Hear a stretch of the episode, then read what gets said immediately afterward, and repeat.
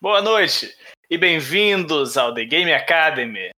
Hoje nós estamos em nosso episódio 7. Eu sou Edgar, o seu host, e ao meu lado, meu amigo Vitor Hugo. Cara, hoje a gente vai falar de um tópicozinho bem bacana que quem acompanha o universo da Apple já deve saber que ela está trazendo algumas novidades, além do Catalina, dos seus iPhones e de algumas levas de MacBooks o Apple Arcade, um dos seus serviços voltados exclusivamente aos games. E mais especificamente ainda, aos criadores de games. Mas o Apple Arcade basicamente é um serviço de streaming onde os usuários vão ter acesso. Streaming não, perdão. É um serviço de assinatura onde você vai ter acesso a um conjunto de jogos disponíveis para iOS e Apple TV. Além do Mac e do iPad. Quem também. vai poder. Além do Mac e do iPad também, né? Mas assim, pra gente dar uma explanada melhor, quem tá mais por dentro né, dessa relação iOS e Apple TV é o meu amigo Vitor, então quem vai dar também essa relação também com o iPad, né? Quem vai poder estar tá dando essa explanada melhor do que eu vai ser ele. Então assim, fala pra gente, cara. O que é que tu tá esperando do Apple Arcade? Em primeiro lugar, o Apple Arcade ele é uma coisa que a gente possa comparar com Xbox, PS4, Switch, Assim, lembrando que a maioria dos jogos são mobile, é, querendo ou não, ainda é uma experiência mobile.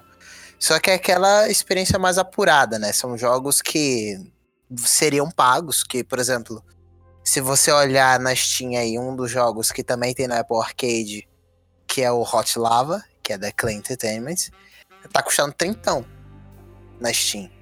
Não sei se tem na Epic. E você paga aqui no Apple Arcade R$ 9,90. Você tem acesso a esse jogo e muitos mais. Eu, sinceramente, eu ia comparar o, o Apple Arcade inteiro com o, o Xbox Game Pass. Que te dá ali 100 jogos que são rotativos. A Apple não disse nada sobre ser rotativo, mas provavelmente a gente já pode esperar algo disso. Bem, tendo já testado o coisa, o Apple Arcade, porque Hoje já está lançado esse serviço, no dia da gravação. É, ele é muito bacana. Você tem um, um cross-sync muito bacana. Você tem também o cross-save, caso é, você troque de um dispositivo e outro muito rápido. Por exemplo, você começou a jogar ali um joguinho bobinho no seu celular, e aí você quer jogar o mesmo joguinho bobinho no seu iPad. Você vai lá e troca tranquilamente. Chega ali, fecha ele primeiro e abre no iPad. Resolvido o problema. Vai estar tá lá o seu progresso, igualzinho como você largou no, iPhone. Desde que você tenha conexão com a internet, né? Porque sem esse caso você não tem, ele vai falar: "Ah, você eu vou utilizar o save local". Se você se conectar com a internet, ele vai chegar ali ou você tem o save local e você tem o save na cloud. O da cloud é, a última utilização nele foi, por exemplo, no meu caso, o iPhone. E aí ele deixa você trocar ali os saves. Ah, lembrando para que os usuários de macOS que quiserem ter acesso ao Apple Arcade é preciso estar no macOS Catalina, que ainda está em beta. Né? Mas caso vocês queiram testar, basta fazer a atualização e vocês vão poder conferir já. Que também o Catalina ele está em beta público, né? Diferente de alguns outros, tipo o WatchOS, que é beta fechada. Mas, no geral, assim, o, o, os jogos são bem bacanas, eu curti a maioria deles. Teve só alguns que eu falei, ah, é meio, meio meh. Mas a maioria deles é, são jogos, assim, é, bonitos. Todos eles são bem bonitinhos, não tem nenhum jogo, tipo, trollado. Não sei agora pensar num jogo trollado, tipo, ah, por exemplo, Flappy Bird. Não tem nenhum Flappy Bird da vida. É, não tem. Obviamente não teria, que se tivesse eu diria que é uma puta de uma sacanagem, mas não tem anúncios no meio dos jogos, o que é muito comum pro mundo mobile, né? É, Com certeza. É complicado. Mas não tem nem anúncio e também não tem quesitos de microtransações. Então, o famoso compre para poder continuar jogando, ou compre uma DLC, ou compre essas skinzinhas bonitinhas. Não, não tem, não tem nada disso. É 9,90 por mês, sem jogos. que você vai poder jogar, vai poder instalar, desinstalar, fazer o que, o que, o que você quiser com o jogo. Você pode ter, por exemplo, ah, não sei, meu, meu iPhone tem espaço para 50 jogos no, no, na memória e meu iPad tem os outros 50 jogos. Você bota 51 e 50 no outro e resolvido o problema. Ah, mas eu tenho Mac também. Você bota os 100 no Mac. Entendeu? Não, não tem essa limitação. E ele também tem o, o Family Share, né? Que querendo ou não, é muito bacana você poder pagar apenas uma assinatura e seus, seus amigos, caso você coloque no Family Share, ou então sua própria família, que é o que eu faço, pra jogar no, os joguinhos no, sei lá, no, no iPad, no Mac, caso tenha, na Apple TV e etc. No geral é isso. Acho que uma das coisas mais fantásticas do Apple Arcade. Quando eu, quando eu comecei a acompanhar o lançamento da Apple nesse ano, sobre os serviços de streaming que ela ia lançar com o Apple TV, a separação dos, do, do iTunes, né, em aplicações individuais, finalmente o iTunes ele vai, o Music é só o Music, o Podcast é só o Podcast, é, eu acho que essa separação era essencial, porque ela já existia no iOS, mas não no macOS. Quando eles anunciaram o Arcade, eu fiquei maravilhado porque há alguns anos eu venho batendo numa mesma tecla. Os jogos eles estão cada vez mais com gráficos alucinantes, mas com jogabilidades muito pobres ou com storytelling muito pobres, em que você não se sente maravilhado ao jogar aquilo. Vou dar um exemplo: Ghost of Tsushima. Ghost of Tsushima é uma coisa que você olha e você pensa, eu quero isso. Eu quero jogar esse jogo. A imersão, o storytelling, a diversão.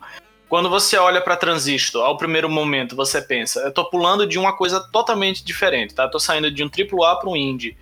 Quando você sai de um AAA para um indie, você olha para o indie e você pensa, cara, esse jogo indie ele é uma porcaria. É, isso aqui não, não, não vai me dar diversão, isso aqui não vai me entreter. À, à primeira vista, tá? Analisando só visual, só gráfico. Quando você entra com tudo no Transistor, cara, os primeiros cinco minutos lhe ganham. E você zera o jogo em uma noite só.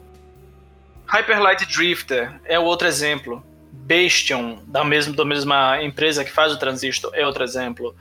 É, Dead Cells, um roguelike, mas. Assim, não é, não é tão indie assim, né? Mas. O Dead Cells é um exemplo, né?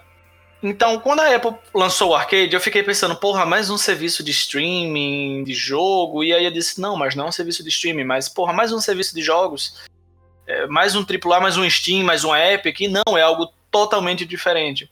Então, são jogos que realmente pensam na diversão que você vai ter com aquilo a imersão que você vai ter com aquilo, a qualidade que aquele produto vai trazer, e ao mesmo tempo a simplicidade da parada do pegar e jogar.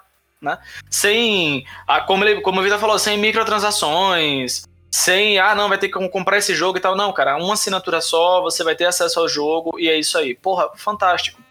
Isso funciona bem. Eu tava ouvindo essa semana um podcast chamado Nautilus. Eu tinha até passado pro Vitor.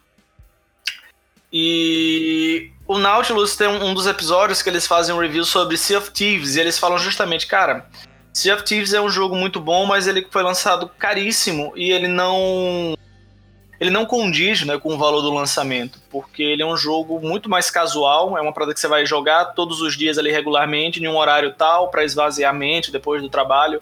E não uma parada que você vai jogar competitivamente ou assiduamente. Ah, não, pelo menos eu vou jogar aí 6, 8 horas por dia desse jogo aí. É... Ele, ele é uma parada assim, 250 reais, 300 reais, é uma meio, meio alta. E aí o cara cita, o Rodrigo, ele fala... Será que se ele tivesse... Rodrigo não, Lucas. Será que ele não tivesse saído como assinatura ele não, não teria sido uma ideia melhor? Será que se ele não tivesse saído como um serviço do Game Pass, um jogo do Game Pass, não teria sido melhor? que saiu um pouco, um pouco de tempo depois, né? Uns dois, três meses depois, ele foi lançado no Game Pass. Quer dizer, que foi o lançamento do Game Pass e ele veio junto. A Apple, ela tá trazendo vários desenvolvedores que querem criar algo divertido, né? Querem criar algo inovador. E eu acho que eu acho que é aí que o que o arcade se que o Apple Arcade ele se diferencia de todos os outros serviços, Stadia, GeForce Now, é, o Game Pass da Microsoft, o xCloud e tal. Eu, eu acho que é aí que ele se diferencia, velho. Ele tem uma identidade própria, ele tá trazendo jogos que foram pensados em diversão primeiro e rentabilidade depois. Não, com certeza. E um, um dos jogos que mais mostra isso é, é o Where Cards Fall, que é um jogo que, se eu não me engano, é feito pela mesmo pela mesma produtora do Mountain Valley, que foi um jogo também mobile, indie. É, que, cara, ele ganhou o mobile do ano. Porque o jogo, ele é muito bom. É Monument Valley, pra ser mais exato. Eu lembrei agora o nome do joguinho, correto. Cara, ele é um jogo que é de puzzle assimétrico e ele é excelente. E o Air Fall também segue a mesma pegada. E tem aquele storytelling, tem aqueles elementos gráficos bonitos. Tem um sound design também muito bom. A música é muito boa. Tem outros jogos também, por exemplo, no caso esse aqui é um pouquinho mais bobinho, que é o Cat Quest 2, que tá no Apple Arcade também, eu joguei. Cara, é, é uma aventurinha de um, um, um, gato e um cachorro, que eles são da família real e eles têm que pegar o trono de volta para eles, porque um, leão e eu acho que um, um labrador pegaram o, o, trono deles. E aí eles vão numa, numa aventura pra poder pegar o trono deles de volta, tá ligado? você olha assim, ah, esse jogo parece ser uma bosta. Só que aí você pega para jogar e você, cara, pô, é divertido e pá e tal. E aí você entra no plot do, do jogo. Não é nada tipo assim, ah, Death Stranding. Não, não é nesse nível. Mas é, é algo divertido, é algo que você vai pra, parar para poder prestar o um mínimo de atenção.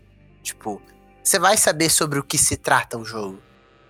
Sabe? Não é. é toma aqui e o meu plot é totalmente merda Tá entendendo? Você tá numa guerra, numa ilha, com mais 100 pessoas, e você tem que matar todo mundo pra você ser o último sobrevivente. Não, não é isso. Tá bom? É, é, é, ele tem um plot, ele tem uma história. É boba? É, mas tá lá.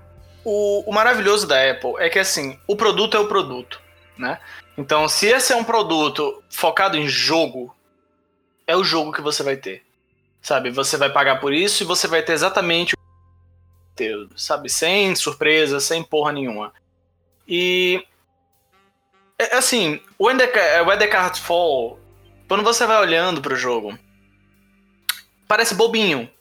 Mas assim, quem gosta de designs isométricos, e, e eu particularmente gosto muito de artes isométricas, é fantástico. É fantástico, é fantástico, é fantástico. Assim, se você jogou Fez, dá pra ter um exemplo pouco. Ah, porque Fez não é tão isométrico assim, né? Você não tem uma perspectiva isométrica em Fez. O Fez ele é mais 2D e 3D, né? Ele... É, 2D é uma mistura de 2D com 3D, ele não é isométrico. Mas assim, se você jogou Fez, vai dar para você ter uma pequena ideia do que a gente tá querendo dizer aqui com o EDK. E é, é uma das experiências que você não vai ter em outras Pronto. A empresa mais próxima que vai trazer uma experiência do que a Apple tá com o arcade é a Nintendo. E é justamente aí, cara, assim, claro, não é uma vibe familiar, né? A Apple, ela tá tentando trazer com o arcade uma vibe um jogo que você pode carregar em todos os seus dispositivos e que vai rodar bem em todos os seus dispositivos. Isso é fundamental, né? Que é um pouco diferente do que, assim, você compra o Nintendo Switch ele vai rodar no Switch, né? E a Apple ela tá fazendo um jogo que vai rodar no, no iPhone, no iOS, no, no macOS, na Apple TV. Então, vai rodar em todos os seus dispositivos. É um jogo que roda em tudo. Então, é, é, o desenvolvimento dele também não é pensado somente na diversão, mas também na otimização para essas plataformas, né? É, sem contar também que, querendo ou não, todos eles têm um input diferente, né? O dois deles tem touch, o outro tem teclado e mouse, e o outro é aquele controle estranho da Apple TV. E todos eles também funcionam com um controle convencional de Xbox One ou de PS4. Ah, não, pois é. E assim, eu acho que eu percebi que a Apple ela queria fazer fantástico quando ela lançou aquele jogo Sky para Apple TV e para iOS. É um dos aquele jogo é um, um, tipo de jogo que é feito para você jogar em família. E assim, é fantástico, é fantástico, porque é um jogo pronto, Journey. Quem jogou Journey? Só que Journey é uma parada que é, um, é uma aventura solitária, né? É você jogando sozinho, controlando boneco, explorando o mundo. Sky é uma parada que você vai precisar de outros. Você precisa estar em contato com outros jogadores para poder fazer determinadas tarefas, determinados puzzles. E é isso que é fantástico no jogo. Além, claro, da beleza visual dele, que é, assim, sem igual. Né? Então, é, era esse, esse tipo de categoria de jogos que eu tava sentindo falta. Né? Uma, uma, uma diretoria de artes foda. Sabe Child of Light da Ubisoft? Era isso. É. Sabe, aquela direção de arte foda, que, aquele indie que você joga e você fala, porra, mano, era isso. Era isso que eu tava querendo. E, e agora com o Apple Arcade isso é possível. A gente tem um espaço agora onde a gente pode ter esses indies, né? Então é fantástico. E sem contar que a, no mobile também os indies ele tem, eles têm uma força gigantesca, né? Porque você não precisa de empresas gigantescas para poder fazer jogos assim. Você pode ter empresas pequenas, de vez em quando empresas de um homem só, cara.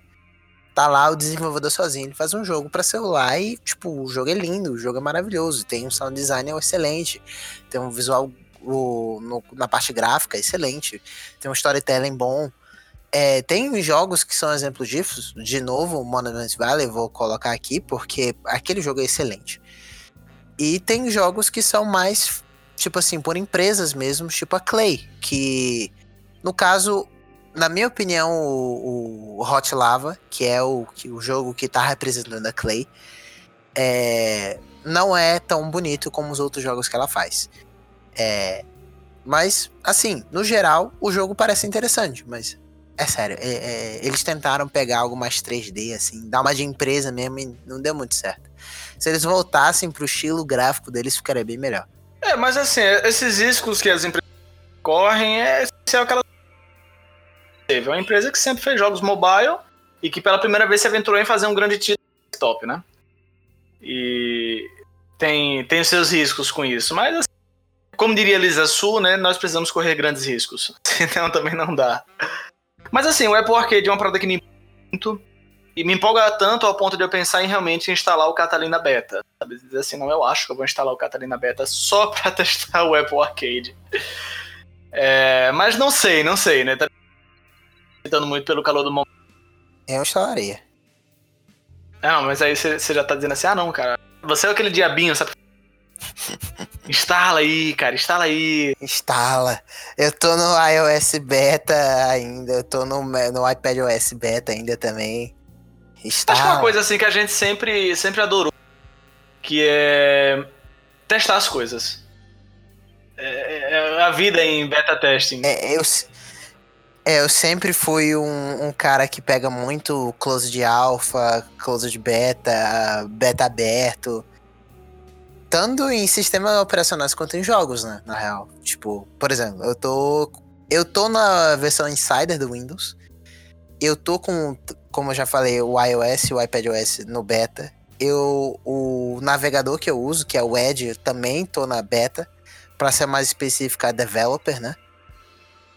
E sei lá, eu tô também na, no beta da Steam, do novo, na nova biblioteca deles que eles fizeram, a library nova, que tá muito bonita, inclusive eu gosto de testar as coisas. Se der erro, cara, eu reporto, boto para aviso como o que, o que, que eu fiz para poder reproduzir o bug, etc. E.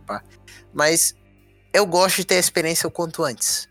Mesmo que ela seja não seja a melhor possível. Eu gosto de ter ela, porque aí eu já vou me preparando para o futuro de como ela vai ser dali em diante.